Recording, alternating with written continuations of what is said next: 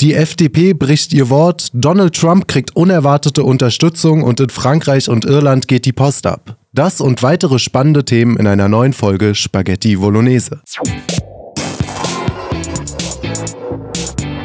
Spaghetti Bolognese. Hallo und herzlich willkommen zu einer neuen Folge Spaghetti Bolognese. Mein Name ist Vincent. Neben mir sitzt wie immer mein geschätzter Co-Moderator und Kollege Lorenz. Wie geht's dir? Ja, kann ich klagen und selbst. Sehr schön. Ja, alles bestens. Wir sind heute zum ersten Mal in Videoform hier vor Ort. Ich spare mir einfach mal diese Woche den Flachwitz und wir kommen direkt zur Sache, denn es war wieder eine wilde Woche mit sehr, sehr viel, was so passiert ist weltweit. Und beim ersten Thema hat Lorenz sich gleich mal eingefunden. Und zwar geht es um Krepol. Ich nehme an, ihr habt schon einiges davon mitbekommen, aber Lorenz hat sich wirklich tief in das Thema reingegraben und ähm, ja, die letzten Tage quasi die Frankreich-Berichterstattung bei der JF Online gemacht. Und du kannst uns da ja mal ein Update geben, was ist da so passiert, was ist der neueste Stand, worum ging es, schieß los. Ja, über den Fall an sich hatten wir letzte Woche gesprochen, aber ähm, da ist der Fall sehr viel Aufmerksamkeit erzielte äh, sehr viel geklickt wurde online und ähm, auch dieses Instagram-Video, was ich da gemacht habe, irgendwie sehr großen, große Zugriffszahlen hatte, äh, habe ich fast täglich irgendeine, wie man so im Journalisten-Slang schön, so schön sagt, Weiterdrehe geschrieben mit weiteren Informationen. Ähm, prinzipiell finde ich es auch nicht so überraschend, dass es so viel Aufmerksamkeit zieht, weil erstens ist der Fall natürlich irgendwie krass, wie man so schön sagt, wenn jetzt auch nicht völlig unüblich für Frankreich. Und zweitens waren wir halt gewissermaßen äh, fast die einzigen, die darüber berichtet haben. Also abgesehen von der FAZ, die hat ja, die hat ja auch einen Artikel darüber gemacht. Ansonsten haben äh, die deutschen Medien sehr spät nachgezogen und dann mit einer sehr merkwürdigen Drehe. Aber ja. dazu ähm, komme ich mal später, sondern kommen wir erstmal zum. Der Fall an sich wird ja den Menschen, die die letzte Folge gehört haben, vermutlich noch in Erinnerung sein. Ähm, wenn nicht, lässt es sich auch schnell ergoogeln. Deswegen komme ich mal direkt zu den Fakten, die jetzt neu sind, die seitdem sich ergeben haben, die herausgekommen sind. Also es sind insgesamt neun Tatverdächtige in Haft. Äh, alle haben die französische Staatsbürgerschaft. Äh, keiner ist, naja, von keinem sind die Vorfahren Franzosen, um es mal so zu sagen. Große ja. Überraschung, Klammer zu. Der Hauptverdächtige, also der mutmaßliche Mörder des 16-jährigen äh, Thomas, ist Cheit A. Er ist 20 Jahre alt, vorbestraft wegen Hehlerei und unerlaubten Waffenbesitzes und offenbar ist er marokkanischer Herkunft, beziehungsweise seine, seine Familie. Mehrere Täter wurden tatsächlich in Toulouse festgenommen, weil sie offenbar planten, nach Spanien weiter zu fliehen. Also da war dann ein großer äh, großer Einsatz des äh, französischen Einsatzkommandos, ich glaube GIGN he heißt es ja da. Warum erwähne ich die Herkunft der Täter? Warum erwähne ich die vermutliche Herkunft der Familie des Haupttäters? Ich tue es deswegen, weil Ethnien in dem Fall offenbar eine Rolle spielen. Der Verdacht hat sich dann auch in der vergangenen Woche erhärtet. Es sagen nämlich insgesamt neun Augenzeugen gegenüber der Polizei aus, dass die Täter während des Angriffs ähm, weißenfeindliche Äußerungen fallen gelassen haben, äh, beziehungsweise verkündet haben, dass sie gezielt Weiße abstechen wollen. So war, glaube ich, der Wortlaut, wenn man ihn ins Deutsche übersetzt. Äh, was der zuständige Staatsanwalt Laurent de Conny auch der Presse bekannt gab. Äh, auf ein endgültiges Tatmotiv will sich die Polizei zu diesem Zeitpunkt aber noch nicht festlegen. Ich würde sagen, das ist recht normal und verständlich. Klar, den Ermittlungen, dem Urteil äh, würde ich da als Polizeibeamter jetzt auch noch nicht direkt vorgreifen. Ja, ja, klar. Über den Ablauf des Streites ist mittlerweile aber auch etwas mehr bekannt. Die Lokalzeitung Le Delphine Liber ähm, hat nämlich eine ganze Reihe von Augenzeugenberichten gesammelt und halt in einem Text zusammengefasst. Und da stellt sich der Fall so dar oder er wird so geschildert. Also es gab dieses, dieses Dorffest, wo äh, auch Jugendliche und ähm, junge Erwachsene aus einem großen Umkreis kamen, weil es in der Gegend eine der wenigen Gelegenheiten ist, wo es mal quasi eine große Feier gibt. Und einige der Tatverdächtigen, der späteren Tatverdächtigen, die fast alle aus der Wohnsiedlung nahe Monet stammen, einer sogenannten Brennpunkt-Wohnsiedlung, äh, die sollen sich an mehrere weibliche Gäste rangemacht haben. Und zwar, sagen wir mal, ähm, in übergriffiger Art und Weise. In übergriffiger Art und Weise, worauf sich diese jungen Frauen dann auch bei ihren Freunden beschwerten. Es kam dann zu einem verbalen Hin und Her zwischen äh, diesen, den Freunden und eben diesen Bornieu-Jugendlichen. Äh, unter den heimischen Jugendlichen war wohl darunter dann auch Thomas, das spätere Mordopfer. Und irgendwann äh, lief ein Lied des, eines französischen Rappers namens Jule. Mir war er vorher kein Begriff. In Frankreich ist er wohl bekannt. Das Lied heißt Chiquita, also wo die Banane, die Bananenmarke. Und einer der heimischen Jugendlichen soll, soll dann halt einen dieser Anbaggerer als äh, Chiquita verspottet und auch einen Witz über seine Haare gemacht haben. Das fand der offenbar gar nicht lustig. Äh, der Streit verlagerte sich nach draußen. Es kam zu einem Handgemenge. Äh, draußen befanden sich noch weitere Jugendliche, die ebenfalls aus dieser berüchtigten Wohnsiedlung stammen. Also auch größtenteils Migranten. Viele von ihnen sollen betrunken gewesen sein und hatten so kleine mit Alkohol gefüllte Plastikflaschen mit zur Party gebracht. Und äh, viele von denen waren wohl auch wütend, weil sie zuvor von den Sicherheitsmännern abgewiesen worden waren. Also sie durften nicht in diese Partyhalle, eventuell weil sie betrunken waren oder weil man ihnen irgendwie schon ansah, dass sie ein bisschen auf Ärger aussingen. aussehen. Nicht zu Unrecht, wie man ja. gemerkt hat. Äh, prinzipiell eine weise Entscheidung der Sicherheitsmänner. Äh, ja, daraufhin soll die Situation dann irgendwann eskaliert sein. Zunächst eine, in Form einer Schlägerei mit blanken Fäusten. Irgendwann war es dann soweit, dass mehrere dieser Bonlieu-Bewohner Messer gezogen und damit Menschen attackiert haben. Es sollen anschließend weitere Jugendliche in Autos angereist äh, sein, die dann ebenfalls quasi mitgeholfen haben, die Gäste zu attackieren. Ähm, genau, soweit dann die Augenzeugenberichte und äh, irgendwie kam es dann dazu, dass Thomas so schwer verletzt wurde, dass er dann äh, auf dem Weg ins Krankenhaus starb. Ähm, Thomas wurde dann am Freitag, dem 24. November, beigesetzt in dem Ort Sonon Donau-sur-le-Bas. An dieser Beisetzung nahmen etwa 2000 Menschen teil, also nicht nur das unmittelbare Umfeld, sondern ja, viele einfach aus die, der Umgebung. Dieses, dieses, ganze Dorf hatte etwa 500 Einwohner. Ja. Also da ist eine Beerdigung mit 2000 Leuten schon ähm, eine Hausnummer. Genau, also da müssen Leute aus der ganzen Umgebung dahin gekommen sein, weil sie von dem Fall gehört haben und sie mit, mitgenommen hat. Äh, was man auch schon an der, der, an der Grabrede, der Trauerrede des Großvaters erkennt. Die war nämlich recht scharf, sage ich mal, für eine Trauerrede. Also er hat natürlich über seinen Enkel gesprochen, Zitat, er war ein guter Junge, zurückhaltend, wohlerzogen und hilfsbereit und äh, dass der, der Fall seine Familie in unbeschreibliche Trauer gestürzt habe. Aber er sprach auch davon, dass die Täter eine Bande von Barbar Barbaren seien und dass er ungeduldig auf das Urteil gere der Gerechtigkeit warte, auch wenn es ihm äh, seinen Thomas nicht zurückgebe. Anschließend, also direkt einen Tag später, kam es dann am Samstag, dem 25. November, zu ähm, einer Demonstration in der Stadt Romans-sur-Isère wo das Opfer zur Schule ging. Interessanterweise übrigens auch, wo der Hauptverdächtige zur, ähm, äh, wohnte. Also ja. sie kannten sich jetzt nicht, aber sie kamen quasi aus demselben Ort oder hatten einen Bezug zum selben Ort. Äh, auch am Sonntag, dem Tag darauf, am 26. November, äh, gab es eine ähnliche Demonstration, die aber kleiner war. Und ähm, bei der größeren Demonstration am Samstag liefen etwa 100 Demonstranten durch die Stadt. Äh, größtenteils von der ja, der politischen Rechten, sage ich jetzt mal. Also es war schon auch dann eine Anti-Migrationsdemo. Und diese Demonstranten wurden dann tatsächlich recht rasch von der Polizei aufgegriffen. Und da einige von ihnen mit Schlägern bewaffnet waren, ähm, wurden sechs von ihnen im Alter von 18 bis 15, 20 Jahren verhaftet und anschließend in Schnellverfahren zu sechs bis zehn Monaten Haft verurteilt. Die haben niemanden angegriffen? Äh, nein, äh, okay. Nicht nach dem, was ich lesen konnte, sondern ähm, ja, erstaunlich, wie schnell und effizient die Polizei durchgreifen kann in bestimmten Fällen. Äh, nee, die Begründung war vor, dass, weil sie eben, äh, weil einige von ihnen mit Schlägern bewaffnet waren, dass es ähm, ihnen um eine gewalttätige Auseinandersetzung gegangen wäre. Das heißt, noch konkreter, der Vorwurf lautet, dass diese Gruppe geplant haben soll, sich eine gewalttätige Auseinandersetzung mit migrantischen Jugendlichen aus diesem Viertel La Monnaie zu suchen, äh, zu liefern, aus dem diese Täter gestammt haben. Klar, also ich meine, komplett abwegig klingt das nicht.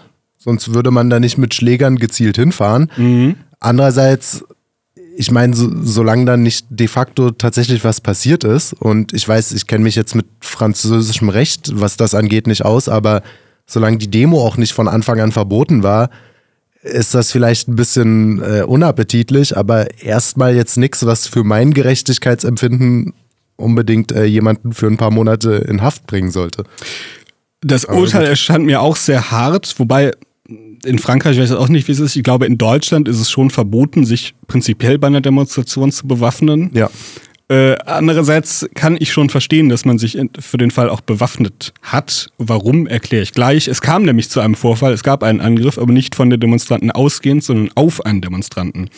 Jedenfalls, äh, die Staatsanwältin, die äh, sechs dieser Demonstranten verurteilt hat, Vanina Lepaul Encol, kommentierte, rechtfertigte das Urteil folgendermaßen, Zitat, wenn jemand mit Stöcken kommt, will er sich nicht verteidigen, sondern angreifen. Ja, mir würden da halt schon ein paar Gründe einfallen, wieso man sich mit Stöcken bewaffnet, wenn man äh, in, in einen Bonlieu geht. Ob die überhaupt vorgehabt haben, jetzt tatsächlich in das Viertel zu gehen, sei wir dahingestellt. Aber wie gesagt, es gab eine Person, die an dem Abend angegriffen wurde, aber es war einer der rechten Demonstranten. Und zwar hatte der Mann ähm, sich zu Beginn der Demonstration erstmal ins Auto zurückgezogen, weil es ihn nervös machte, dass es so eine hohe Polizeipräsenz gab und er halt Angst hatte, irgendwie naja, verhaftet zu werden, aufgegriffen werden, was ja bei den anderen später auch geschah. Während er dann im Auto wartete, wurde er tatsächlich von Unbekannten aus dem Fahrzeug gezogen. Ähm, eine Gruppe aus mindestens drei Personen zwang ihn, sich auszuziehen und drohten, dass sie ihn mit Benzin übergießen und anzünden werden, falls er sich nicht seiner Kleidung entledigt. Äh, in den sozialen Netzwerken kursiert auch ein Foto, welches diese Szene zeigen soll. Da sieht man auf jeden Fall einen jungen Mann nackt auf dem Bürgersteig sitzen.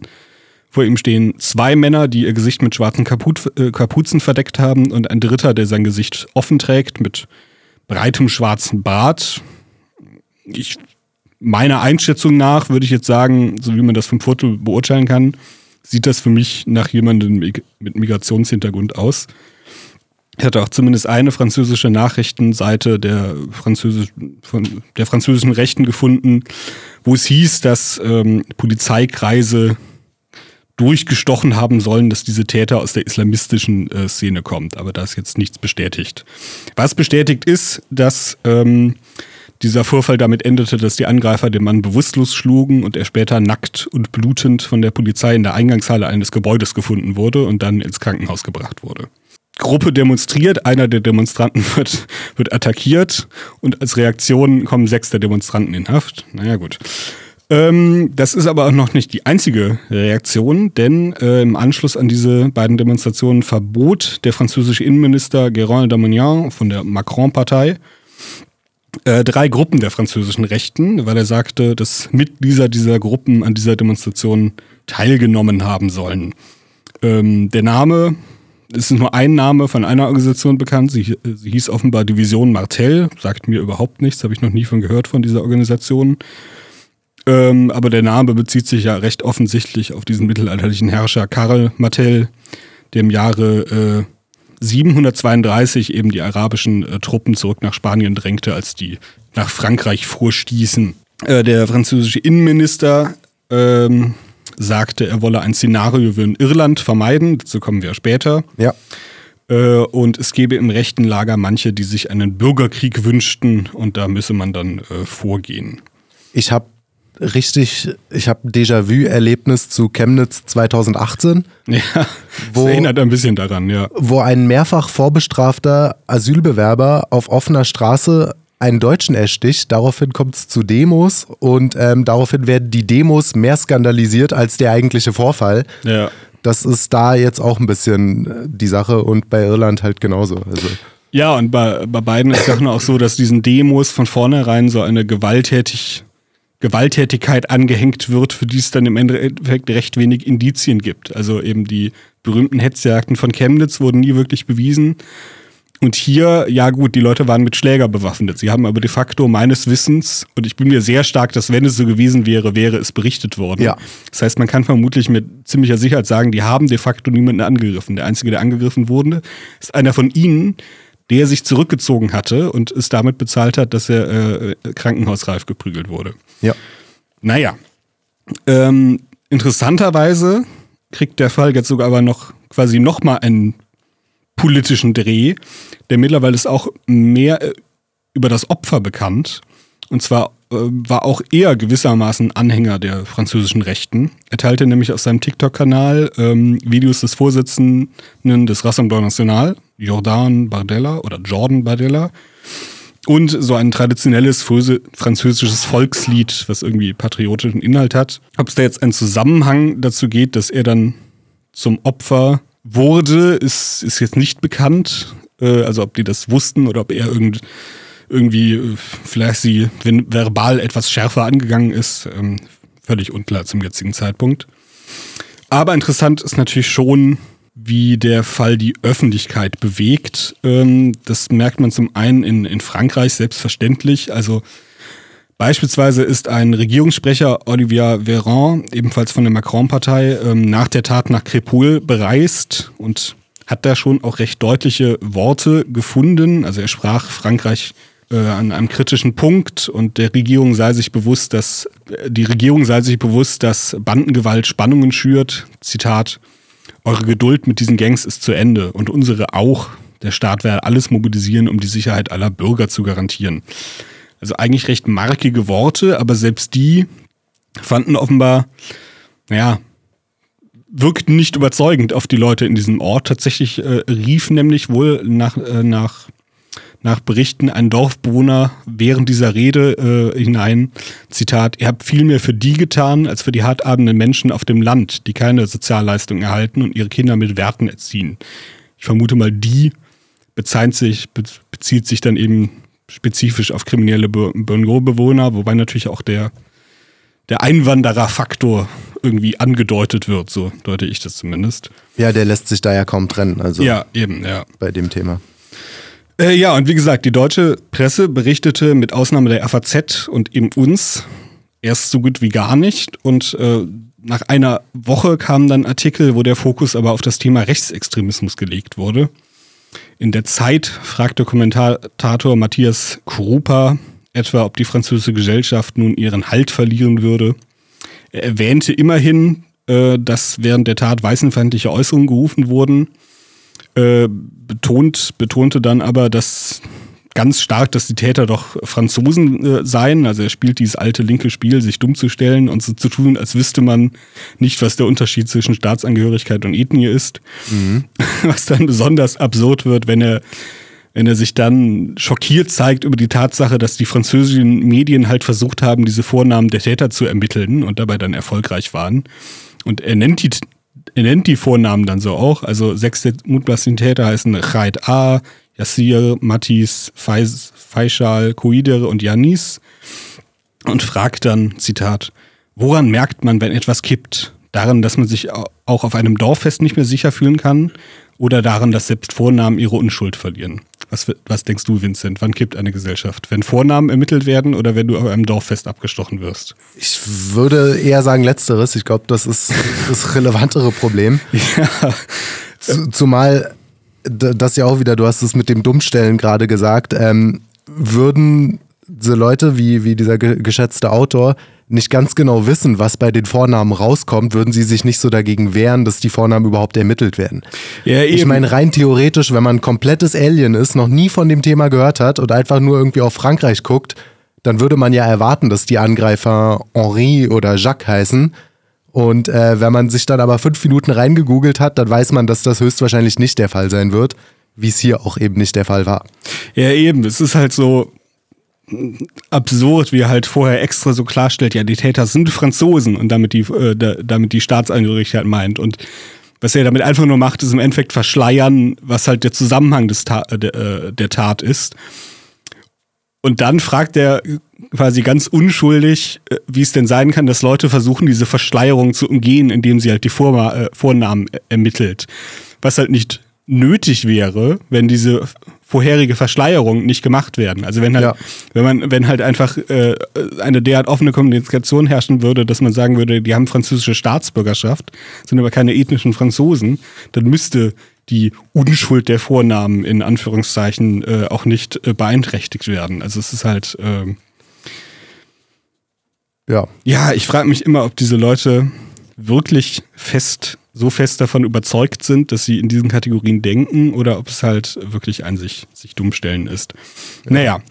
die Berichterstattung der Tagesschau, die kam dann noch etwas später, ich glaube einen Tag später, äh, war ebenso grottig. Die haben dann gar nicht erst erwähnt, ähm, dass weißenfeindliche Äußerungen während der Tat gerufen wurden, was den ganzen Fall dann unverständlich macht. Ähm, oder was halt die Reaktion der, Bevöl äh, der Bevölkerung dann natürlich völlig unverständlich macht, was ja auch das ist, worauf sie abwollten. Der Artikel handelte davon, dass die französische Rechte ähm, diesen Fall unlauter instrument instrumentalisieren würde und es äh, überhaupt keinen Hinweis darauf gäbe, dass es eine politische Dimension hat. Tja. Ähm, was mir etwas gut, Mut gemacht hat, waren die Kommentare sowohl im, äh, im Zeitforum als auch bei Twitter unter der Tagesschau, weil ähm, selbst im Zeitforum, was ich eigentlich schon seit längerem mitlese, um so zu gucken, was in dieser Bubble so de debattiert wird und das ja eigentlich natürlich immer sehr linksdominiert ist, waren schätzungsweise 50 Prozent der Kommentare sehr kritisch und haben halt auch deutlich angeprangert, dass die Zeit hier halt einfach schlecht berichtet, also dass sie halt eigentlich mehr verschleiert, als sie ähm, als sie offenlegt. Und ähm, auf Twitter waren die Kommentare unter der Tagesschau in erster Linie ähm, wütend halt, ja. Ja, kann ich, kann ich bestätigen, habe ich mir auch ein bisschen angeschaut. Es, es ist das übliche Spiel. Es ist ermüdend, es immer wieder zu sagen, aber man stelle es sich andersrum vor. Ja. Da wäre die Hölle los. Ähm, so ist es halt eine unangenehme Nachricht, die man gerne ein bisschen ignoriert. Eine andere Nachricht, die ja interessant war, ist in den USA passiert. Da hat der ehemalige und möglicherweise zukünftige US-Präsident Donald Trump unerwarteten Rückhalt bekommen. Ein Mann namens Mark Fisher, Rechtsanwalt von Beruf, hat am 28. November beim US-Fernsehformat Fox and Friends ja ein kurzes Interview gegeben und ja, das ist äh, warum interessant, weil Mark Fisher Mitbegründer ist von Black Lives Matter Rhode Island. Also Rhode Island ist ein Bundesstaat in den USA und das ist eben der dortige Black Lives Matter Ableger. Und dann wurde er dort so befragt über Politik und Republikaner und Demokraten und wie er da die Dinge so sieht. Das war so ein fünfminütiges Kurzinterview. Und dann hat er über die Demokraten Folgendes gesagt, Zitat. Wir wurden so lange misshandelt und benutzt von dieser Partei. Ich glaube deshalb, dass es eine rassistische Partei ist. Und Trump sei das Gegenteil davon. Trump würde niemandem in den Rücken fallen und ehrlich und klar zu seiner Meinung stehen. Und Trump hätte. Das stimmt. Trump sagt tatsächlich meist recht unverfroren, was er denkt, selbst Genau. wenn es unverschämt ist. Ja, und äh, Trump hätte mehr für die schwarze Bevölkerung getan, als jeder US-Präsident beider Parteien, an den sich Fischer zu seinen Lebzeiten erinnern könnte. Ich habe äh, ja das Videointerview gesehen. Fischer sieht aus, als wäre er so Mitte, Ende 30, vielleicht Anfang 40. Also der hat auch schon einige US-Präsidenten bewusst erlebt und hat Trump dann großes Lob ausgesprochen. Der Interviewer von Fox News, ähm, selber auch Afroamerikaner, genauso wie der Fischer, ähm, hat dann auch mit ihm gesprochen und gesagt, er hat immer mehr den Eindruck, wenn er in äh, irgendwelchen Burger-Etablissements ist, wo viele Schwarze verkehren oder in Friseurläden und so weiter, dass immer mehr Schwarze auch darüber reden, dass sie ernsthaft darüber nachdenken, Trump zu wählen bei der nächsten Wahl und dass sie den Demokraten den Rücken kehren und er ihn dann auch fragt, warum, warum ist das so? Und Fischer sagt, äh, Zitat, es ist die Doppelzüngigkeit der Demokraten, die Heuchelei. Und dann sagt er weiter, wir sind nicht dumm, die Brüder sind nicht dumm. Wir verstehen, wenn jemand für uns ist und wenn jemand nicht für uns ist. Und es ist offensichtlich, dass die Demokratische Partei nicht für uns ist. Er sagt, die Politik der Demokraten betrifft vor allem die schwarze Kernfamilie und attackiert die und sorgt dafür, dass es immer mehr Scheidungskinder gibt und immer mehr, ja, vor allem junge Männer ohne, ohne Rückhalt und ohne Vaterfiguren zu Hause. Und das, äh, das ja seit der Sklaverei das größte Problem der schwarzen Bevölkerung in den USA ist. Und dass viele, viele Schwarze in den USA nur deswegen immer noch Demokraten wählen, weil sie schlicht und ergreifend schlecht informiert seien. Und weil sich schon so eine Art Automatismus eingepflanzt hätte, dass man als schwarzer Demokraten zu wählen hat. Ja, von diesen, vom politischen Kontext mal abgesehen, kann ich mir auf jeden Fall vorstellen, dass das Auftreten Trump für einige Afroamerikaner ähm, irgendwie auch attraktiv wird. Ja. Also es gab ja auch, äh, ich weiß gar nicht mehr, wer es gesagt hat, war es, war es Milo Yiannopoulos, irgendwer hatte doch mal 2016 während des Wahlkampfs den Witz gemacht, dass Trump eigentlich der erste schwarze Präsident wäre, weil er, weil er zum einen ganz klar so eine, so eine gewisse Identitätsschiene fahren würde, also quasi weiße Identität in einer Art unausgesprochen betont, äh, wie es vorher eigentlich nur in der schwarzen Community normal gewesen wäre und halt dieses maskuline, quasi etwas freche, selbstbewusste Auftreten, dass man das eigentlich eher von so schwarzen Rappern oder so Ja, ja, da, da gibt's lustig, dass du das sagst. Es gibt auch ein Video von Trump von 2012 oder so lang, bevor er ähm, in die Politik gegangen ist, wo er mit 50 Cent und seinen Rapperfreunden, also lauter äh, Schwarzen, äh, so im, im Studio sitzt und so mit denen rumschäkert und den einen irgendwie fragt, ey, was kostet deine Kette? Und der andere sagt 20.000 und Trump sagt, oh, nicht schlecht, aber mein Ziffernblatt alleine kostet 40.000 und alle lachen so, oh, und finden es total cool und lustig und man merkt einfach, der ist auf so einer Welle mit denen. Ja, ja, das und kann so, ich so mir ganz kumpeliger Typ, ja. das, das könntest du bei Joe Biden vergessen, so, naja. Ja. Äh, Fox News hat das auch nochmal in Zahlen dann formuliert. Ähm, unter schwarzen und Latino-Wählern in den Swing States, die entscheidend sind für die Wahlen nächstes Jahr, haben 2020 8% für Trump gestimmt. Und mittlerweile sagen 22%, dass sie für Trump stimmen werden. Damit würde Trump seinen eigenen Rekord nochmal ausbauen, womit er seit Lyndon B. Johnson in den 60ern, der dann für die Demokraten ähm, die ganzen schwarzen Stimmen geholt hat mit den Sozialreformen, ist er mit Abstand der Republikaner, der die meisten schwarzen Stimmen holt. Auch die meisten äh, hispanischen His Hispanic-Stimmen. die, die 2020 Kubaner und so weiter hätte, ja. holt er dann mit äh, antikommunistischer Rhetorik ab, aber Trump holt für einen Republikaner sehr, sehr viel bei Minderheiten ab. Trump hat sich auch schon bedankt auf seiner eigenen Plattform Truth Social, wo er wahrscheinlich der einzige Nutzer ist, seitdem Twitter wieder Spaß macht. Und da hat er gesagt, er hat mit Mark Fisher gesprochen, great guy, und er freut sich über den Support und ähm, hat, hat dann selber auch nochmal ganz bescheiden betont, dass er der beste US-Präsident äh, für Schwarze überhaupt gewesen wäre. Natürlich. Äh, Und, was äh, auch sonst. genau. Nichts anderes äh, ist denkbar, ja. Genau, und hat äh, gesagt, dass er sich sehr über die Unterstützung freut.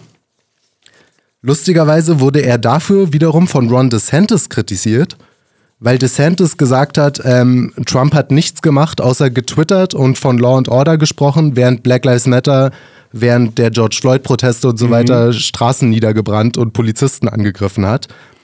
Womit er auch nicht ganz unrecht hat und äh, gesagt hat, dass das eine ganz erbärmliche Art und Weise ist, sich irgendeiner linksradikalen identitären Gruppe anz anzubiedern, nur weil jetzt einer von denen mal was Vernünftiges gesagt hat. Ja, ich glaube, dass eine der wichtigsten Sachen, über die man, die man über Trump verstehen muss, ist halt, ich glaube nicht, dass der Mann besonders viele politische Einstellungen oder überhaupt weltanschauliche Fundamente oder so äh, weiter hast, äh, hat. Trump ist halt schon natürlich irgendwie machtgeil und will halt einfach Präsident werden und je nachdem, welche Welle ihn nach oben spielen würde, er würde, er würde auch darauf reiten im Zweifelsfall. Ja, ist, ist anzunehmen.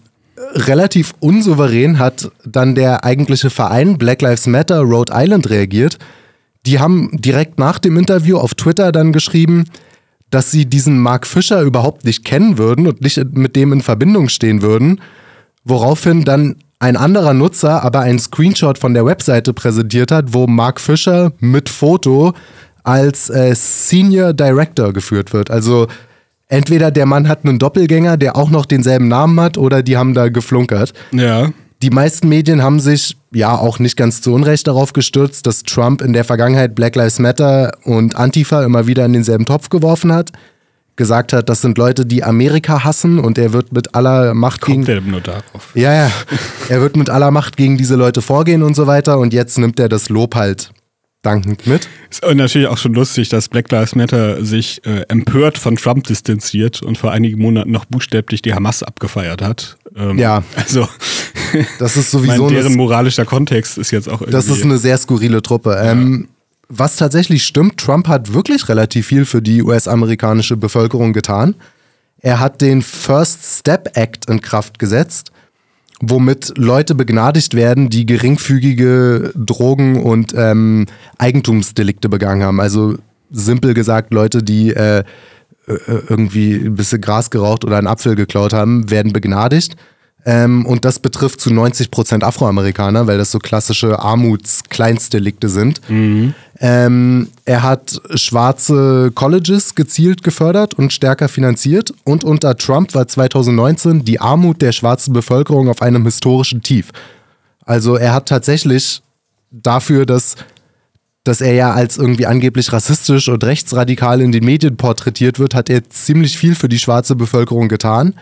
Was man auch immer daran sieht, dass wenn man sich irgendwelche Tagesschau- oder CNN-Artikel durchliest zu Trump, dann ist die Frage nach dem besten Argument meistens, äh, er hat einen vulgären Spruch äh, gebracht, der heimlich Ja. gefilmt wurde, aber wirklich mit rassistischen Äußerungen gegen Schwarzen oder geschweige denn rassistischer Politik ist er nie aufgefallen.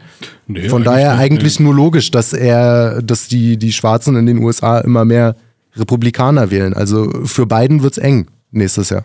Ja. Also ich, ich bin gespannt, wie es da weitergeht. Ähm, wir werden euch sicher, wenn es soweit ist, Also in darüber am mehreren, Laufenden halten. in mehreren Swings, äh, Swing States hat Trump zuletzt geführt, soweit ich das gesehen hatte. Ähm, ich habe jetzt nicht überprüft, wie eigentlich die Zustimmungs Zustimmungswerte innerhalb der Republikaner sind, also ob er überhaupt quasi ins Rennen geschickt wird. Ich vermute schon, weil er eigentlich halt diese riesige Basis hat. Ja, ja, ja. Ich, ich glaube, das ist eine reine Formsache. Also DeSantis und so, die werden zwar vom Establishment, nenne ich es jetzt mal, stärker gefördert und die, die sind auch vielen Großspendern und so weiter lieber, weil sie als verlässlicher gelten und so weiter. Aber Trump hat einfach die Basis so deutlich hinter sich. Äh, Kein anderer Präsident kann so viele Leute hinter sich vereinen, also kein anderer Kandidat. Von daher, ich gehe stark davon aus, dass wir Trump gegen Biden oder gegen irgendeinen anderen von den Demokraten sehen werden nächstes Jahr. Das heißt, eventuell kommt nächsten, nächstes Jahr im November eine äh, recht unterhaltsame Podcast-Folge. Das könnte, das könnte spannend werden, ja. Ja. Ich würde sagen, wir kommen jetzt mal bei dieser sehr international gehaltenen Folge mal ins gute alte Deutschland. Du hast dich schlau gemacht. Womit hat die FDP ihre letzten fünf Wähler jetzt schon wieder enttäuscht?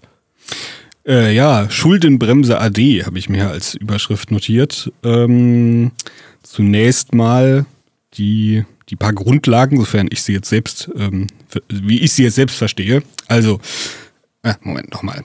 Ähm, ja, äh, Schuldenbremse AD habe ich mir jetzt hier notiert. Und zwar hat nach einigen Tagen Verhandlungen die äh, Ampelregierung entschlossen, die in der Verfassung festgeschriebene Schuldenbremse aufzuheben und naja, den Staatshaushalt weiter zu verschulden, per Definition dann.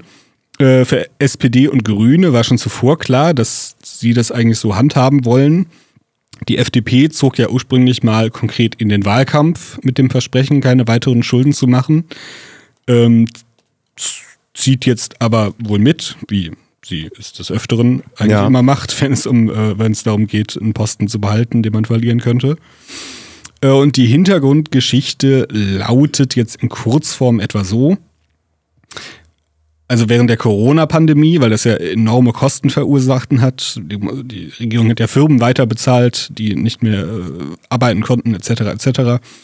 Um diese Kosten halt zu steigern, hat die Bundesregierung einen besonderen Notkredit sozusagen bekommen, um halt ähm, das zu meistern. Und die Ampelregierung hat dann bei ihrer Regierungsübernahme versucht, das Geld für den sogenannten Klima- und Transformationsfonds quasi umzuschichten. Also das Geld für etwas zu verwenden, für das es ursprünglich gar nicht gedacht war. Und das Bundesverfassungsgericht hat jetzt eben in einem Haushaltsurteil entschieden, dass das nicht geht, dass diese Umschichtung de facto verfassungswidrig ist. Äh, jetzt ist es nicht so, als hätte es nicht auch schon zuvor warnende Stimmen gegeben, nämlich am 10. Januar 20, äh, 2022 äh, recht, also recht am Anfang, als die Ampelregierung quasi ihr Amt begann, äh, beriet der Bundestag, nämlich mit Hilfe mehrerer Experten, ob jetzt diese Umschichtung, ob das geht oder ob das nicht geht. Das Resultat war natürlich im gewissen Sinne gemischt. Also es gab auch Experten, die die Pläne der Ampel für verfassungskonform und sogar sinnvoll hielten. Aber es gab jetzt auch keinen Mangel an warnenden Stimmen. Beispielsweise war da der Sachverständige und Bundesverwaltungsrichter Christoph Gröpel. Der hat ein recht leicht verständliches Beispiel formuliert. Und zwar sagt er, ähm, dass man sich folgendes Szenario vorstellen soll. Also im Ahrtal wurde das Einfamilienhaus eines Eigentümers zerstört. Er gibt, Er geht zur Kreditanstalt für Wiederaufbau und bekommt dort einen Aufbaukredit für sein Haus. Da bleiben dann aber überraschenderweise Mittel übrig. Jetzt geht er erneut zur Kreditanstalt und sagt, ich möchte diese rechtlichen Mittel für etwas ganz anderes verwenden. Und zwar für die Anschaffung eines Elektroautos. Das fördert erstens den Autohändler in Ahrtal, im Ahrtal, der ja auch gelitten hat unter dieser Katastrophe. Und im Übrigen dient es dem Klimaschutz. Und da sagte Christoph Gröpel halt in diesem, auf dieses Beispiel bezogen, dass keine Bank ein solches Verhalten akzeptieren würde, selbst wenn es menschlich vollkommen nachvollziehbar ist. Ja, klar. Dementsprechend gäbe es, Zitat, schwere verfassungsrechtliche Bedenken und dass zwischen der Verwendung, und er sagte zudem, dass zwischen der Verwendung des Kredits und der Notlage eben kein konkreter Zusammenhang besteht. Weiteres Zitat, die Bekämpfung der Klima- und Erderwärmung hat nichts mit der Bekämpfung der Corona-Pandemie zu tun. Zitat Ende. Es gab einen weiteren Experten, der Jurist und Hochschulprofessor Kirill Alexander Schwarz, äh, der sagte, dass der Klimaschutz seiner Ansicht nach gar nicht die Voraussetzung für einen Ausnahmetatbestand äh, besteht und dass Naturkatastrophen wie jetzt die Ahrtal-Flut, ob sie nun im Zusammenhang mit der Klimakatastrophe steht oder nicht, ja nicht einschlägig sei, sondern eben ein sehr seltenes Ereignis. Und es sei daher unsinnig, dass die Ampel nun über die Gestaltung eines Haushalts debattiere, den sie gar nicht beschließen wird können. Ähm, das mal so als kleine Kostprobe, was in dieser Besprechung unter anderem geäußert wurde. Äh, unabhängig von dem Verwendungszweck schränkte das Verfassungsgericht den Notfallgroschen, wenn man ihn so nennen will, sowieso aber noch weiter ein. Sie sagte nämlich, äh, der Karlsruher Richter sagte in der Urteilsbegründung, dass Notlagenkredite sogar nur in dem Jahr verwendet werden dürfen, in dem die entsprechende Notlage erklärt worden sei. Also mhm. selbst wenn sie es thematisch umschichten dürften, hätten sie es 2022 offenbar verwenden müssen. Ähm, obwohl von der Regierungsseite eben geplant war, vieles von diesem Geld erst in diesem Jahr auszugeben. Es fehlen also jetzt 60 Milliarden Euro, wenn ich das richtig überblicke. Äh, unter anderem für Wohn- und Bauförderprojekte, die über eine spezielle Bank geregelt werden sollten, etc. etc. Als Reaktion sperrte dann das Finanzministerium, also im Endeffekt Christian Lindner von der FDP, äh, er sperrte dann den Haushalt. Heißt, der Bundeshaushalt darf sich nicht weiter verpflichten, für noch weitere Projekte Geld auszugeben. Er muss aber die bestehenden Verpflichtungen einhalten. Und damit stand die Regierung nun von der Frage, woher nehmen wir das Geld, um unsere ganzen zukünftigen Pläne zu bezahlen, weil es soll ja Geld für Klima draufgehen und für Bauvorhaben und äh, der Sozialstaat muss bezahlt werden und etc. etc. Und sich jetzt einfach noch mehr Geld zu leihen, das geht eben nicht, weil die Regierung 2009 ähm, die Schuldenbremse ins Grundgesetz gefügt hat, beziehungsweise 2009 wurde es beschlossen, seit 2011 ist es im, äh, in Kraft und die, äh, diese Schuldenbremse besagt eben, dass sich Deutschland nicht über ein bestimmtes Level verschulden darf. Konkret darf die Verschuldung höchstens 0,35 Prozent des Bruttoinlandsprodukts äh, betragen. Es wurde dann einige Zeit debattiert, ob jetzt Ausgaben gekürzt werden, ob irgendwelche Ministerien zusammengestrichen werden. Aber am Ende entschied sich jetzt die Regierung dafür und eben auch die FDP, die, ich wiederhole, ihren Wahlkampf damit geführt hat, dass keine weiteren Schulden gemacht werden. Mhm. Die entschied sich jetzt, dass ein neuer Notstand beantragt wird und dann kann auch die Schuldenbremse ausgehebelt werden. Ähm, genau. Außergewöhnliche Notlage für das Jahr 2023 war der Wortlaut von Christian Lindner. Es ist Wahnsinn. Also, ich meine, die meisten Politiker sind sowieso ausgebildete Juristen. Und dann haben sie ja zusätzlich auch noch einen Mitarbeiterstab, wo eine Menge Juristen dabei sind. Und da scheint keiner auf den Gedanken gekommen zu sein, dass das schwer rechtswidrig ist und dass das nicht funktionieren wird. Und ähm, selbst mir mit Berliner Abitur scheint das Beispiel sehr einleuchtend, dass man nicht einfach ähm, Kredite mit einem ursprünglich völlig anderen Verwendungszweck nach eigenem Gusto um, umschichten kann. Und ich finde, es zeigt auch ein bisschen die die Dreistigkeit und die, ja. dass man einfach, dass man die fünf auch mal gerade sein lässt, weil wenn, solange es fürs Klima und für soziales Bauen ist, ähm, sind ja Gesetze irgendwie nicht so wichtig oder ka kann man ja mal umgehen. Ja, es ist ähnlich wie auch in anderen politischen Fällen, die wir besprochen haben. Ich meine, wir hatten eben die Zeitberichterstattung über Begriffe Hall erwähnt. Man fragt sich halt, ob diese Leute wirklich dermaßen überzeugt sind von dem, das sie tun, dass für sie quasi alle Bedenken, die es geben könnte, oder die auch andere Menschen ihnen gegenüber de facto äußern, dass es für sie halt wirklich einfach irreal ist. Also, mhm. Also, dass diese Leute halt für sie einfach spinnen von vornherein.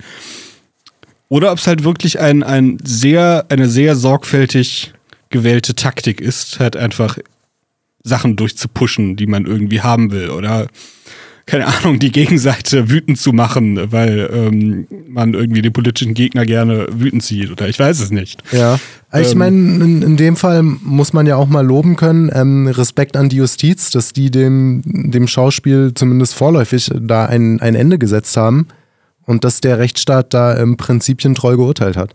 Das stimmt. Also das, das ist ja immerhin schon was. Ähm, ein prinzipientreues Urteil gab es auch in den USA.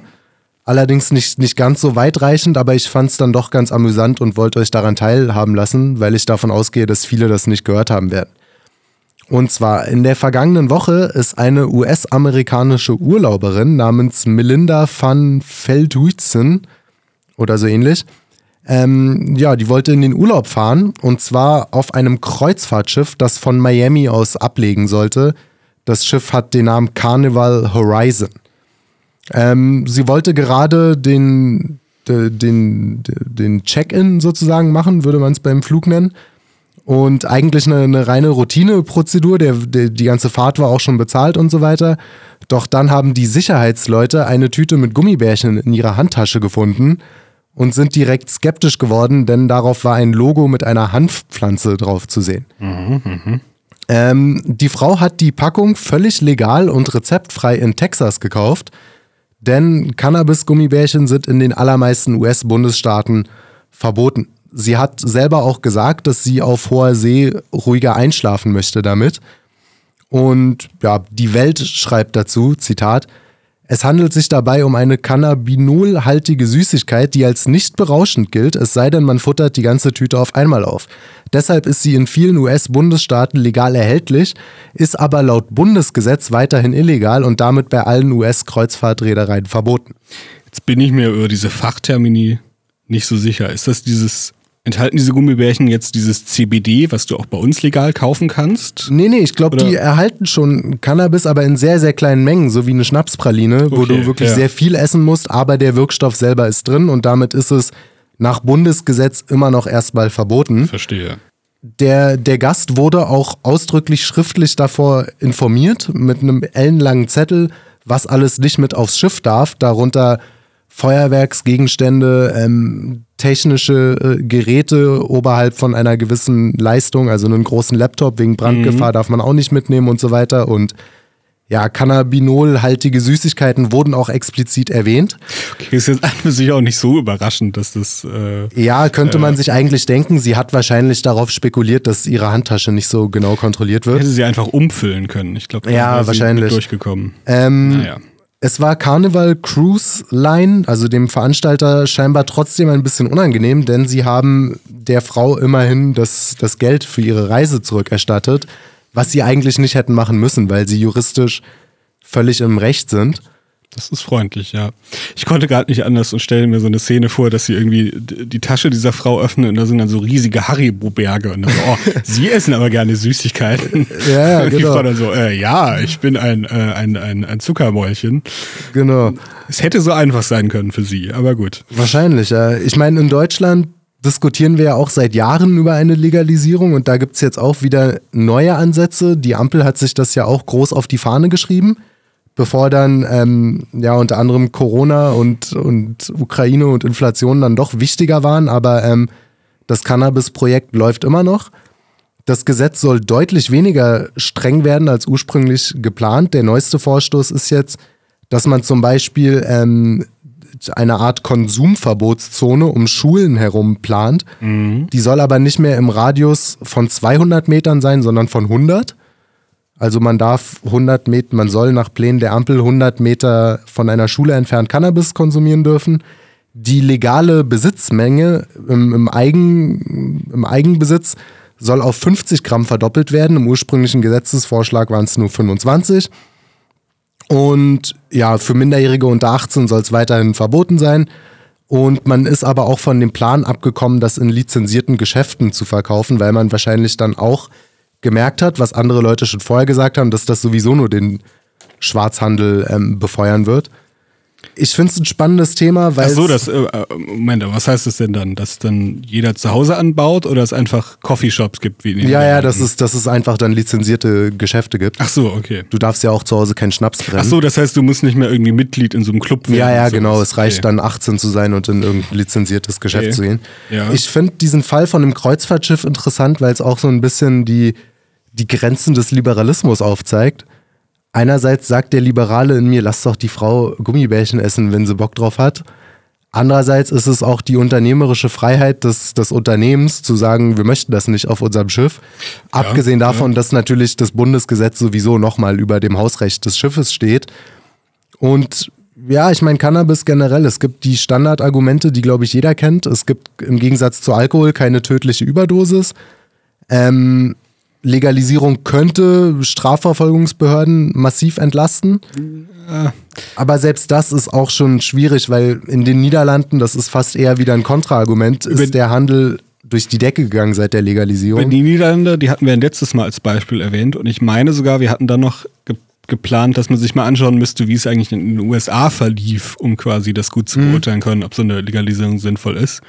Ich habe jetzt zumindest in letzter Zeit das ein oder andere Video über äh, Kalifornien gesehen. Ja. Und da, ist- da gab es wohl eine ähnliche Entwicklung wie in den Niederlanden. Also, dass die Leute, die vorher mit Cannabis, mit illegalem Dealen äh, ihr Geld verdient haben, danach sich natürlich keinen anständigen Beruf äh, besorgt haben, sondern dann teilweise auf andere Drogen umgestiegen sind oder teilweise riesige Hanfplantagen angelebt, äh, angelegt haben, um halt den legalen Markt quasi immer noch mit günstigeren Preisen ähm, irgendwie Ja. Auszustechen. Und ähnlich wie in den Niederlanden ähm, hat es die, die, die, die Gang, die Drogenkultur eher nach, nach oben schießen lassen, zumindest in, in Kalifornien. Das heißt, mittlerweile muss ich sagen, sehe ich die Legalisierung eigentlich relativ kritisch. Also sowas kann, kann auf jeden Fall gewaltig in die Hose gehen. Und das Ja, jetzt gar, jetzt gar nicht mal aus, aus dem Sinne, dass, dass wenn Leute das einfach konsumieren und es legal ist, dass das schlimm ist, sondern tatsächlich halt eher wie ähm, den Effekt, den es eben auf die jetzt illegale Szene hat, quasi. Ja, das gute alte konservative Argument, worüber sicher oft lustig gemacht wird, mit äh, so fängt's immer an. Das Ja. ist das Einfallstor. Ja. Da ist halt leider auch was dran, weil es wird auch intellektuell schwierig, konsistent zu argumentieren, warum man dann nicht bei der nächsten noch härteren Droge dich einfach weitermachen soll. Warum Ja. wir nicht einfach anfangen, alles zu legalisieren. Und das führt halt zu enormen ja, gesellschaftlichen Brüchen. Ich meine, die Videos von den Zombie-Städten in den USA kennt jeder. und das stimmt, sind ja. meistens Bundesstaaten mit einer eher liberaleren Politik. Ja, wobei es natürlich viele Gründe hat, warum das dann gerade in liberalen Städten. Klar, es ist nicht, es ist Also, nicht immer nur der eine der- Grund, auch aber wegen der Bevölkerung, die halt allgemein in liberalen ja, ja, aber, aber Städten sind. Kalifornien und die Niederlande haben das schon auch ein bisschen entzaubert. Das Ja. Projekt von dem, dem großen Drogenliberalismus. Naja, ich würde sagen, wir kommen jetzt zum letzten Thema für heute und das ist nochmal ein richtiger Knaller. Wir sind diesmal auf den britischen Inseln unterwegs und da gab es ja auch einen Fall, der dem in Frankreich sehr ähnlich ist. Da hast du dich wieder reingearbeitet. Was ist da passiert, Lorenz? Ja, ein Fall, der dem äh, in Frankreich sehr ähnlich ist und tatsächlich am Tag, an dem Tag geschah, an dem wir unseren letzten Podcast aufgenommen haben, wo es um Frankreich ging. Also es ging buchstäblich zack, zack hintereinander, diese Vorfälle. Wo man gemerkt hat, hier, ähm, ja, hier ist irgendwas, hier, hier verändert sich auch irgendwas, auch in, der, in dem öffentlichen Umgang damit. Also, folgendermaßen, in der irischen Stadt, der Hauptstadt Dublin, kam es am Donnerstag, den 23. November, dazu, dass ein 45-jähriger Mann mit irischem Pass, aber algerischer Abstammung, äh, drei Schulkinder im Alter von fünf bis sechs Jahren und zwei Erwachsene mit einem Messer attackierte. Die Kinder standen offenbar in der Nähe ihrer Grundschule äh, in, ein, in einer Schlange, in einer Art ähm, Supermarkt, sowas in der Art. Und ähm, in dieser Situation kam der Mann halt auf sie zu und hat sie offenbar mit einem Messer attackiert und schwer verletzt, teilweise sehr schwer. Ein fünfjähriges Mädchen schwebte, glaube ich, mehrere Tage lang in Lebensgefahr. Eine Lehrerin, die auch anwesend war, stellte sich ihm in den Weg und benutzte quasi buchstäblich ihren Körper als Schi- Schutzschild, was natürlich dazu geführt hat, dass sie ebenfalls verletzt wurde. Und auch ein 50-jähriger Passant wurde verletzt, der der Frau und den Kindern äh, zu Hilfe eilte. Es gelang dann weiteren Passanten, diesen Angreifer zu überwältigen und ihm das Messer zu entwenden. Und ähm, naja, da zeigt sich dann schon so eine gewisse Wut der, der Leute, denn der Täter wurde von den Passanten danach tatsächlich so schwer misshandelt, dass auch er danach ins Krankenhaus musste. Ja, eine terroristische Motivation sieht die irische Polizei derzeit nicht, hat sie aber auch noch nicht hundertprozentig ausgeschlossen. Äh, das Motiv ist noch nicht ganz klar, es gibt aber einen, einen, einen kleinen Hinweis, zu dem ich gleich kommen kann. Bekannt ist auf jeden Fall mittlerweile, dass der Tatverdächtige im August 1999 nach Irland kam, also er lebt schon eine ganze Weile in dem Land er beantragte damals auch Asyl. Das wurde aber 2001 abgelehnt. 2003 hätte er dann abgeschoben werden sollen. Und dem Tatverdächtigen wurde befohlen, sich bei dem polizeilichen Migrationsbüro, so heißt diese Behörde offenbar, da hätte er sich melden sollen und tat es nicht. Naja, stell dir vor, du bist abgeschoben, gehst einfach nicht hin. So einfach kann es sein. Stell dir vor, es ist Krieg und keiner geht hin. So ungefähr, ja. Er wurde dann als äh, polizeiflüchtig klassifiziert, wenn man das so aus dem Englischen übersetzen kann, oder straf, strafflüchtig. Äh, was bedeutet, dass die Polizei ihn halt eigentlich hätte suchen und festnehmen sollen, was sie halt nicht getan hat. Er lebte einfach weiterhin offen in Irland und wandte sich dann an zwei verschiedene NGOs, die interessanterweise nach irischem Recht in der Berichterstattung nicht genannt werden dürfen, mhm. um welche beiden es sich da handelt. Aber die, es sind NGOs, die eben Asylbewerber unterstützen, gibt es ja auch hierzulande. Und die halfen ihm dann eben dabei, diese Abschiebung juristisch anzufechten. Also er hat dann weitere Anträge gestellt, die wurden interessanterweise jahrelang allesamt abgelehnt, was ja eigentlich, was jedes Mal eigentlich dazu hätte führen müssen, dass er abgeschoben wird, aber was einfach nicht, nicht geschah. Und äh, dann konnte er sich durch neue Anträge halt einfach weitere Zeit verschaffen. Im Oktober 2004 sollte er erneut abgeschoben werden, er klagte wieder dagegen, die Klage wurde abgewiesen, es geschah nichts. Und 2008 hatte er schließlich Erfolg, äh, weil irgendetwas in der Gesetzgebung geändert wurde, was eigentlich keinen äh, keinen Einfluss darauf hätte unbedingt haben müssen, hm. auf seinen Fall, weil er zuvor beantragt hat, lange bevor diese Ge äh, Gesetzveränderung kam. Aber irgendwann hat dann irgendein Gericht entschieden, dass er jetzt in Irland bleiben darf. Äh, ich glaube, er hatte keinen offiziellen Flüchtlingsstatus, aber zumindest irgendeine Form von Aufenthaltsrecht. Äh, wohlgemerkt, zu diesem Zeitpunkt lebt er bereits neun Jahre illegal im Land, hätte eigentlich längst abgeschoben werden müssen, lebte einige Zeit lang davon offiziell als strafflüchtig und floh halt aktiv vor der Gesetzesausübung. Äh, naja. Genau, und ähm, ein mögliches Motiv könnte sein, dass ähm, ihm wenige Wochen zuvor tatsächlich seine Sozialhilfezahlungen ähm, nicht gestrichen wurden, aber gekürzt wurden. Also ähm, nach dem, was die irische Presse berichtet, hat er wohl nie in Irland gearbeitet, obwohl er dort fast 20 Jahre gelebt hat, mehr als 20 Jahre. Und er sei über diese Kürzung zutiefst unglücklich und aufgeregt werden. Und ähm, es gab wohl sogar eine Form von, von Streit oder so. Ebenfalls soll ihm vor einigen Jahren ein Hirntumor entfernt worden sein. Das ist auch äh, Google-Bildersuche undankbar. Ja. Kommt dann der Typ dabei raus, wenn das so stimmt. Also ich meine, das ist auch keine einfache, keine billige Operation die der irische Steuerzahler da bezahlt hat, für jemanden, der kein Anrecht hat, hier zu sein und nicht mal den Versuch unternimmt, in 24 Jahren irgendwas beizutragen. Ja, ähm, in der Tat, ja. ja so kann man es auf jeden Fall ähm, deuten. Das waren alles Sachen, die an dem Abend, an dem der Vorfall pass passierte, noch gar nicht bekannt waren. Und dennoch kam es am gleichen Abend in Dublin zu Ausschreitungen. Ähm, es wurden Straßenbahnen, Busse und andere Fahrzeuge in Brand gesteckt. Es gab auch friedlichere Proteste, sage ich mal, migrationskritischem Tenor. Also es ähm, wurden Schilder hochgehalten mit dem Slogan Irish Lives Matter.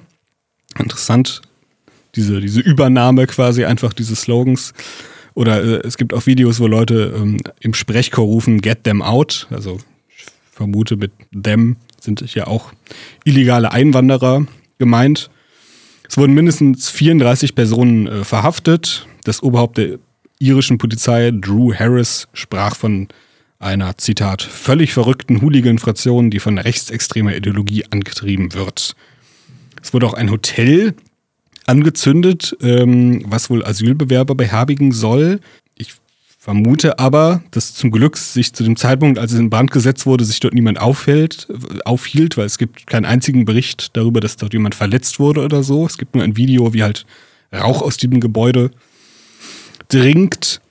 Es kam auch zu Plünderungen, ob die jetzt tatsächlich motivier politisch motiviert waren oder ob da einfach nur einzelne Personen das Chaos ausgenutzt haben, ist jetzt unklar. Aber die irische Polizei hat nun ähm, großzügige Ermittlungen aufgenommen. Unter anderem auch gegen einen Prominenten, nämlich Conor McGregor, ein berühmter Kampfsportler. Ich glaube, er ist der Einzige, der je in zwei verschiedenen Ge Gewichtsklassen mal die Meisterschaft errungen hat. Ja. Der hat zwar nicht an den Ausschreitungen teilgenommen, aber er hat äh, zuvor fleißig auf Twitter gepostet, beziehungsweise X, wie es jetzt heißt. Und nach Ansicht der irischen Polizei besteht der Verdacht, dass diese Posts möglicherweise Aufstachelungen zum Hass sein sollen. So also schrieb McGregor kurz nach dem Messerangriff, Irland, wir sind im Krieg. Zuvor hat er auch geschrieben, dass die Bevölkerung äh, sich keinen irischen Besitz ohne Widerstand nehmen lassen soll.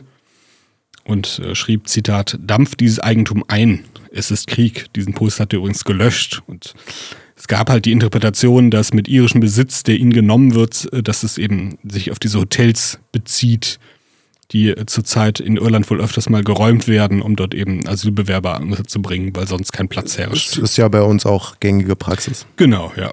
Einen Tag nach den Ausschreitungen in Dublin reagierte, äh, reagierte McConnor ebenfalls mit einem Post auf X. Er schrieb da, dass er die Ausschreitung nicht gut heißt, aber die Frustration versteht und dass er endlich einen Wandel sehen will. Und zwar schnell. Und dann schrieb er etwas Kryptisches, ein bisschen kryptisch, ähm, dass er sich darauf vorbereitet, sich einzubringen und dass er diesen Wandel antreiben will. Was viele in den Kommentatoren in irischen Medien tatsächlich so interpretiert haben, dass McGregor eventuell in die Politik einsteigen will, was ja bereits vor sechs Jahren sein eigener Vater einmal angedeutet hat, dass äh, nach dem Ende seiner Kampfsportkarriere möglicherweise die, die Politik ansteht. Die würden den auch sofort wählen. also, also der, das ist wahrscheinlich der berühmteste lebende Ire. Ja. Und eine der beliebtesten, also gerade auch die, außerhalb Irlands. Äh, also gerade ja. die männliche Unterschicht dort, die würden den alle wählen. Also das, das wäre eine ziemlich sichere Nummer, auf einen Wahlsieg von McGregor zu wetten. Ja, und er hat auch natürlich dieses, dieses Trump-artige Charisma, sogar noch, also natürlich anders als Trump, weil er halt dieser große, muskulöse Typ ist, aber halt dieses sehr robuste, selbstbewusste, etwas polternde Auftreten. Ja. Das kann ich mir vorstellen, dass das gerade viele unzufriedene Iren, ähm, dass sie da auch oft drauf anspringen würden. Also wie gesagt, er ist ja selbst außerhalb Irlands ähm, und gerade unter jungen Männern irgendwie so, so eine Kultfigur, weil er halt dieser Ja, ja, klar. Ich meine, das ist ein absoluter A-Promi weltweit. Also ja. das, der war 2018, meine ich, war das der bestbezahlte Sportler der Welt. Ah. Also sportartenübergreifend. Das wusste ich nicht, nicht schlecht. Ja, ja. Naja, jedenfalls haben sowohl die irische Justiz als auch die Öffentlichkeit recht, äh, recht hart reagiert. Also man merkt, dass Irland halt äh, im Schnitt immer noch ein sehr linkes Land ist, weil der Tonfall, sage ich mal, wäre selbst für deutsche Verhältnisse ungewöhnlich, sagen wir es mal. Also der Bürgermeister, der, äh, etwa der Bürgermeister der Stadt Limerick, Azad Takluda, dessen Familie ursprünglich aus Bangladesch stammt, er sorgte für Schlagzeilen, weil er kurz nach diesen Ausschreitungen während eines öffentlichen Treffens des Stadtrats davon sprach, dass er den, den Teilnehmern der Ausschreitungen gerne, Zitat, in den Kopf schießen würde oder sie in die Öffentlichkeit zerren und von der Öffentlichkeit verprügeln lassen würde, bis sie sterben. Dann ist da halt noch die juristische Seite. Also Irland hat schon seit einigen Jahren recht strenge Hassredegesetze, die jetzt dieses Jahr noch einmal verschärft wurden. Und dieses neue Gesetz ist auch wirklich sehr schwammig formuliert. Also es hat ja jemand in Belfast in Nordirland mhm. ähm, ein Graffiti an einer Wand angebracht, wo drauf stand Irish Lives Matter. Und das sind zwar die britischen, nicht die irischen Behörden, Ja. aber trotzdem, die haben schon gesagt, sie behandeln das als Hassrede. Richtig. Also als Da, Hassverbrechen. da, wird, da wird ermittelt, ja. Es ist, äh, es ist offenbar strafbar in Großbritannien darauf hinzuweisen, dass man nicht wünscht, dass Iren ermordet werden. Und das ähm, überrascht auch nicht. Ich kenne jetzt, gut, ich hat, hatte mir jetzt in erster Linie Informationen über das irische Hassredegesetz rausgesucht, aber ich mir ist bekannt, dass auch die britischen Gesetze da recht streng sind und zumindest dieses irische Gesetz hat es halt in sich. Äh, denn ähm, strafbar ist demnach alles, der Besitz von jeglichem Material, das geeignet ist zu Gewalt oder Hass gegen eine Person oder eine Gruppe von Personen auf, auch aufgrund ihrer geschützten Merkmale aufzustacheln, mit der Absicht, das Material der Öffentlichkeit zugänglich zu machen. Und dieser Gesetzesentwurf sieht vor, dass wenn, Zitat, vernünftigerweise davon auszugehen ist, dass das Material nicht für den persönlichen Brauch gestimmt war, äh, dann ist es strafbar. Bis zum Beweis des Gegenteils wird dann davon, ausver- au- äh, davon ausgegangen, dass die Person im Besitz des Materials war, in der Absicht, es öffentlich zu verbreiten. Also klingt jetzt sehr wirr, Gesetzestexte halt, aber mit anderen Worten Beweisumkehr.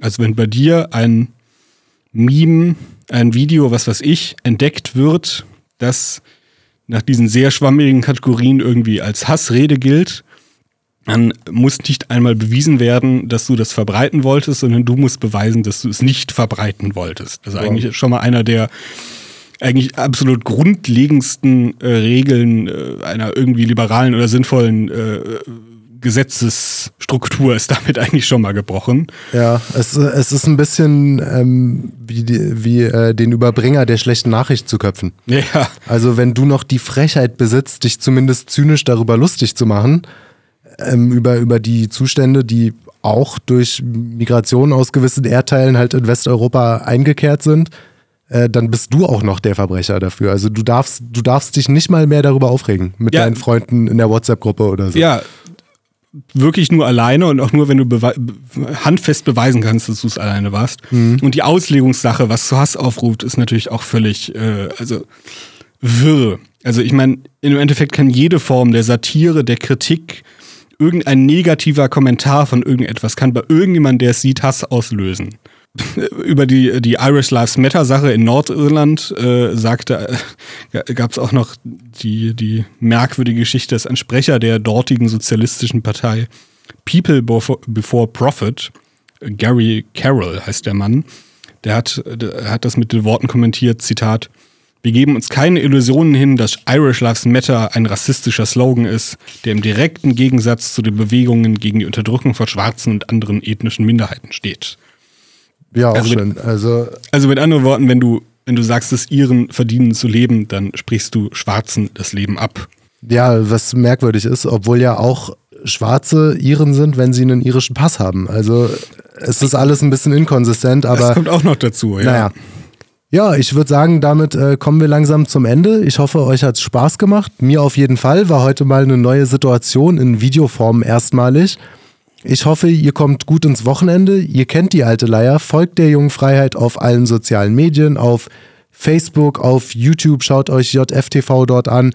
Auf Twitter natürlich, auf Instagram sind wir auch. Wir sind auch auf TikTok unterwegs mit spannenden Kurzvideos. Wenn ihr mal in Berlin seid, geht in die Bibliothek des Konservatismus, tut was für eure Bildung. Hört euch auch deren Philosophie-Podcast Kat Echon an. Kommt gut ins Wochenende, lasst euch nicht ärgern, lasst euch nicht wegen Hassrede verhaften. Bis zum nächsten Mal. Ciao, Leute. Ciao. Spaghetti Bolognese.